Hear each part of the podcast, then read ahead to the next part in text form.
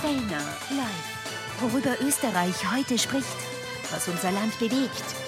Fellner, unabhängig, unparteiisch und wirklich kritisch. Fellner live.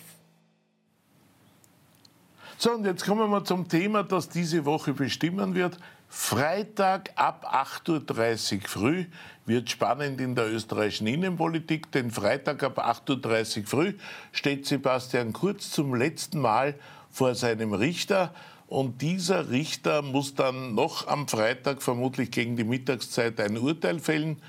Äh, schuldig, und zwar zu einer Haftstrafe oder zu einer Geldstrafe oder unschuldig, also sozusagen gleich von allen Vorwürfen freigesprochen, oder aber gibt es ein salomonisches Urteil, das heißt zwar unschuldig, aber sozusagen unter einem Notstand ausgesagt. Und darüber streiten derzeit die Anwälte, die Juristen in Wien und in Österreich, nämlich zur Frage, was wird denn da rauskommen bei dem Urteil? Wird es schuldig, wird es unschuldig? Wie schauen die Rahmenbedingungen aus? Wie lang muss er ins Gefängnis oder muss er was zahlen? Oder geht er sowieso frei, weil er freigehen muss? Und dazu haben wir jetzt am Telefon einen der bekanntesten Wiener Rechtsanwälte und Experten in all diesen Fragen, unter anderem, weil er auch Klienten hat, die er in genau dieser Causa bei der WKSDA, bei der Wirtschafts- und Korruptionsstaatsanwaltschaft in diesem Verfahren vertritt. Gabriel Lansky, zugeschaltet aus Istanbul, wo er gerade beruflich tätig ist, aber trotzdem mit großem Interesse diesen Prozess gegen Sebastian Kurz verfolgend. Lieber äh, äh Gabriel Lansky, wie siehst denn du dieses Verfahren? Was kommt da am Freitag für eine Variante an Urteilen auf uns zu? Also eine der, ein, zwei der Varianten, die du angesprochen hast, kann man ausschließen.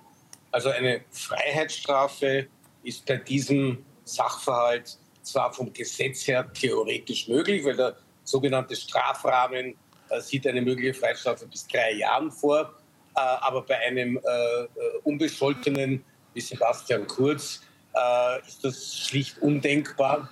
Äh, so, also die Variante scheidet einmal aus in der gelebten Praxis der österreichischen Strafgerichtsbarkeit.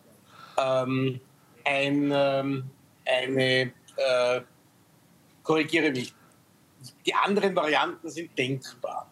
Ja, also eine ist undenkbar, die anderen Varianten sind denkbar.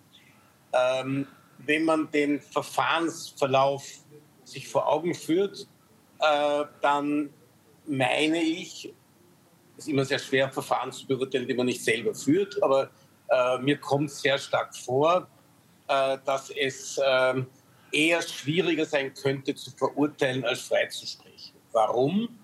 Ähm, es gibt eine sämtliche Zeugen, die an dem Entscheidungsprozess teilgenommen haben, Kraft Amtes, äh, sagen einheitlich, einvernehmlich, nein, es gab keine Mitwirkung oder Anweisung des Herrn Bundeskanzlers damals. Ähm, es bleiben als Gegenzeugen quasi, bleibt natürlich der Herr Schmidt über und seine, im Wesentlichen seine Chatverläufe. So, äh, also schon einmal ziemlich kompliziert. Ähm, aber möglich natürlich. Nicht? Möglich. Ähm, das wird man sehen, wie das Gericht hier die Beweise würdigt. Ähm, so, und dann gibt es die Varianten von Freisprüchen wie du richtig gesagt hast, ein Freispruch, ein inhaltlicher Freispruch, äh, der sagt, nein, er war es nicht, äh, denn ähm, er hat äh, nicht falsch ausgesagt im äh, Untersuchungsausschuss, äh, denn äh, es, gibt kein, es gibt keinen Beweis für eine falsche Aussage.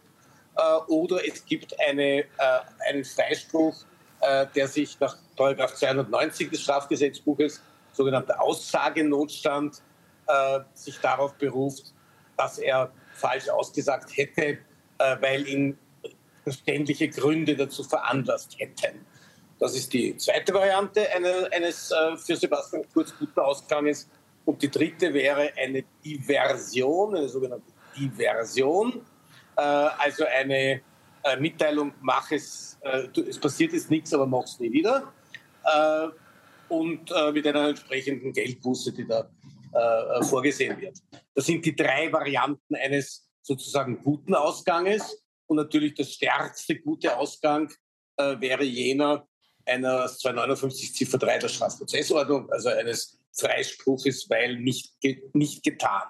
So. Und das Ergebnis der ganzen Geschichte, wenn es kein Freispruch wäre, sondern ein Schuldspruch, kann in Wahrheit nur eine Geldstrafe sein, wie schon einleitend gesagt. Äh, und eine Geldstrafe äh, gibt, da gibt es zwei Parameter. Das eine ist der, der Tagessatz, die Anzahl der Tagessätze. Und das zweite ist die Höhe der Tagessätze. So. Und ähm, die Anzahl der Tagessätze gibt die, die vermeinte Schuld wieder, von der das Gericht ausgeht. Und die Höhe der Tagessätze orientiert sich nach dem Einkommen des äh, Verurteilten. Ähm, und die Höhe der Tagessätze nach unserem Strafgesetzbuch äh, geht von Euro 4 bis Euro 5000. Und die Anzahl der Tagessätze äh, kann maximal 360 sein. Ähm, äh, mal, äh, also es gibt eine äh, Anzahl von Tagessätzen und eine Höhe. So. Äh, und der Multiplikator ist dann die Geldstrafe. Also wenn der 100 Tagessätze kriegt und weil sich da eher hoch angesetzt wird mit, äh, sagen wir, 3.000 bis 5.000 Euro, weil er doch sehr viel verdient, dann kann der Geldstrafe bis zu 500.000 Euro rauskommen. Halte ich für, halte ich für sehr sportlich. Ja? Äh, äh, halte ich für sehr sportlich. Ich kenne das Einkommen von Sebastian Kurz nicht, ähm, aber äh, bei, einem, bei einem Rahmen von 5 Euro bis 5000 Euro. Äh, da wäre vielleicht äh, äh, der René Benko, bevor er ins Strudel gekommen ist, bei 5000 Euro anzusiedeln. Aber der Sebastian Kurz mit 3000, keine Ahnung. Also, äh, halte ich für unrealistisch. Aber ja, also Euro 4 sind es nicht. Also auf jeden Fall eine Strafe bis zu 100.000 Euro kann es schon geben. Kann die Geldstrafe auch bedingt sein oder ist die Geldstrafe automatisch unbedingt, Gabriel? In der Theorie gibt es eine bedingte Geldstrafe, äh, in der Praxis never heard bis jetzt. Oder ganz selten. Ganz selten bei solchen Fällen. Also unwahrscheinlich. Aber also eine Geldstrafe ist vermutlich unbedingt. Eine Haftstrafe, an die du sowieso nicht glaubst, die wäre bedingt, wenn sie kommen würde, richtig? Ja. So, und dein Gefühl, du hast es vorher angangs schon sehr schön äh, auf den Tisch gelegt, die Optionen. Du sagst, da ist auf der einen Seite ein sehr enger Mitarbeiter, Vertrauter, der sagt, ich will Grundzeuge sein und ich lege jetzt alle Belastungspunkte vor, belaste mich auch selbst und sage, der hat bis ins kleinste Detail das alles bestimmt. Und dann gibt's äh, an die zehn anderen Zeugen, die sagen, das stimmt nicht, der hat eigentlich nicht eingegriffen. Vom Finanzminister Löger bis zur, bis zur eigentlichen ÖBAP. Chefin. Also die, wie soll man sagen, ehrenwerten Leute äh, dieser ganzen ÖBA-Konstruktion sagen alle, der, der hat nicht eingegriffen. Und darauf sagst du, das wird sehr, sehr schwierig sein, nur aufgrund eines einzigen Zeugen gegen neun unbescholtene, sehr prominente, ehrenwerte Zeugen dann einen Schuldspruch zu machen. Habe ich dich richtig verstanden, Gabriel? Also ich hätte als Richter, äh, hätte ich Sorge, dass ich diese, diesen Schuldspruch nur sehr schwer begründen könnte, ehrlich gesagt. Weil du nicht sagen kannst, die Neuen haben gelogen. Ja, und weil, weil man ja zusätzlich natürlich äh, beim Herrn Schmidt äh, meinen könnte, dass es auch andere Gründe als der Wunsch zur Wahrheitsfindung beizutragen gegeben haben könnte. Also dein Gefühl sagt dir, eigentlich müsste äh, ein Freispruch drin sein, aber als gelernter österreichischer Staatsbürger sagst, das ist in Wahrheit nicht zu beurteilen, weil das ist ja auch ein politischer Prozess und deshalb kann es natürlich auch eine Verurteilung geben. Habe ich es richtig verstanden? Ja, und äh, es, es haben natürlich, es hat ja nicht nur Sebastian Kurz viel zu verlieren, äh, sondern es hat vermutlich auch die WKSTA äh, in diesem Fall äh, rennt ein bisschen um ihr Leiberl.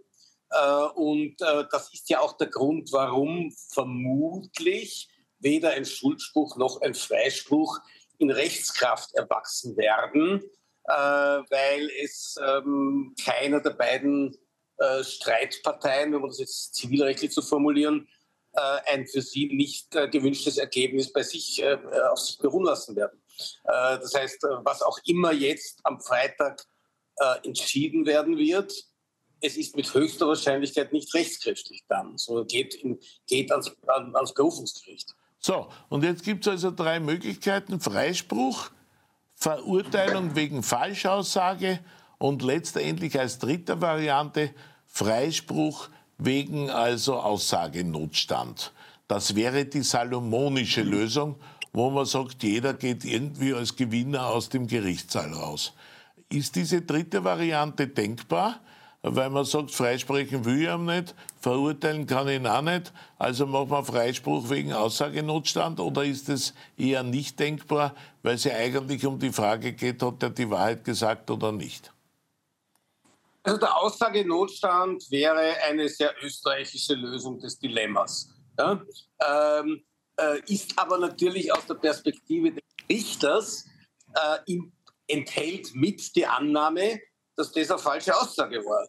Und äh, komme ich wieder zurück zum Start. Das müsste ich ja begründen. Also dann müsste ich dann in der Tat sagen, äh, dass die beiden Armeen, also Aussagegruppen, Aufsichtsräte plus Finanzminister plus äh, versus Schmidt plus Schätz, äh, dass sie davon ausgeht, dass die Aussage falsch war. So, äh, also die, das, das, das, die, die, meine Annahme, dass das ein, eine nicht ganz selbstverständliche Urteilsfindung wäre, bleibt auch beim Aussagenotstand aufrecht. Mhm. Gut, also du Aber, sagst, und die Version, das hast du vorher angesprochen, das kommt natürlich aus deiner langen anwaltlichen Erfahrung. Die Version käme wann zum Tragen? Und wäre das dann die ganz salomonische Lösung? Ja, das, das, wäre, das, das, wäre eine, das wäre eine salomonische Lösung. Da sagt man, naja, äh, das, war schon, das war schon rechtswidrig, nicht? Aber, aber die Schuld ist klein, ja? weil es ist eigentlich eh fast der Aussagenotstand oder es ist eigentlich eh fast gar nichts. Äh, ergo macht's nie wieder. Ja? Äh, ja. Und das heißt dann was? Er zahlt dann trotzdem eine Geldstrafe oder er muss äh, einen Sozialdienst verrichten oder was? Eine, Geld, eine Geldbuße. Muss ja. er zahlen. Mhm. Ja, aber, aber da gibt es auch, ähm, auch Entscheidungen des Europäischen Gerichtshofs für Menschenrechte, dass eine, äh, auch eine äh, Diversion äh, nichts daran ändert, dass sie einen, als Grundlage einen Schuldspruch hat. Ja. Also es muss auch eine auch Diversion muss den rechtsstaatlichen Grundsätzen eines ordnungsgemäßen äh, Strafverfahrens zugrunde liegend haben. Äh, ja, jetzt aus der Sicht des Richters gedacht, wenn ich als Richter es für schwierig halte, diese Annahme mängelfrei zu treffen, dass der Sebastian Kurz äh, gelogen hat, ähm, dann habe ich dieselben Probleme ähm, auch bei der, beim Freispruch wegen Aussagenotstandes äh, und auch bei der Diversion.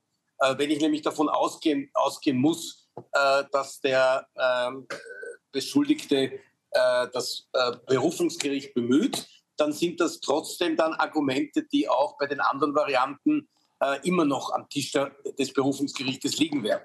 Gut. Äh, Gabriel, um das zusammenzufassen, du sagst, ein verteufelt komplizierter Kompromiss Du willst nicht in der Haut des Richters stecken, wenn ich das jetzt einmal interpretieren darf, wird ganz, ganz schwer zu entscheiden sein.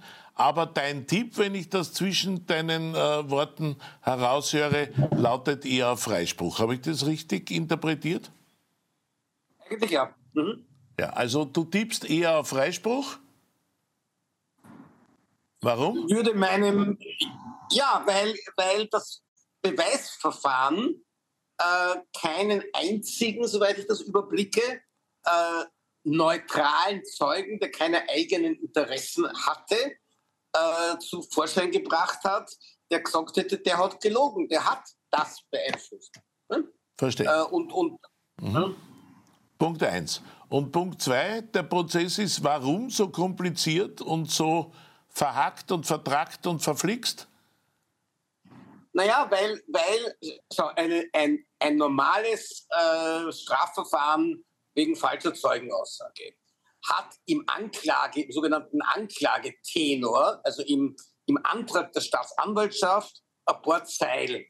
Ja, also da sagt man, der hat, der hat äh, vor Gericht äh, das oder jenes ausgesagt. War vielmehr ist, dass es so war.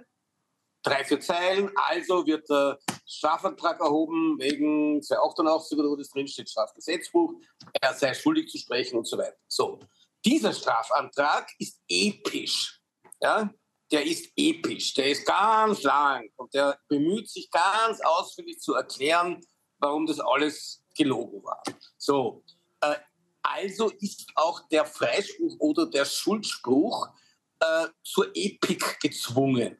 Ja, äh, und das kann, das ist, und dann ist durch die, durch die Prozessstrategie bedingt, äh, wurde es zu Schmidt-Festspielen. Ja, es ja. wurde zu Schmidt-Festspielen.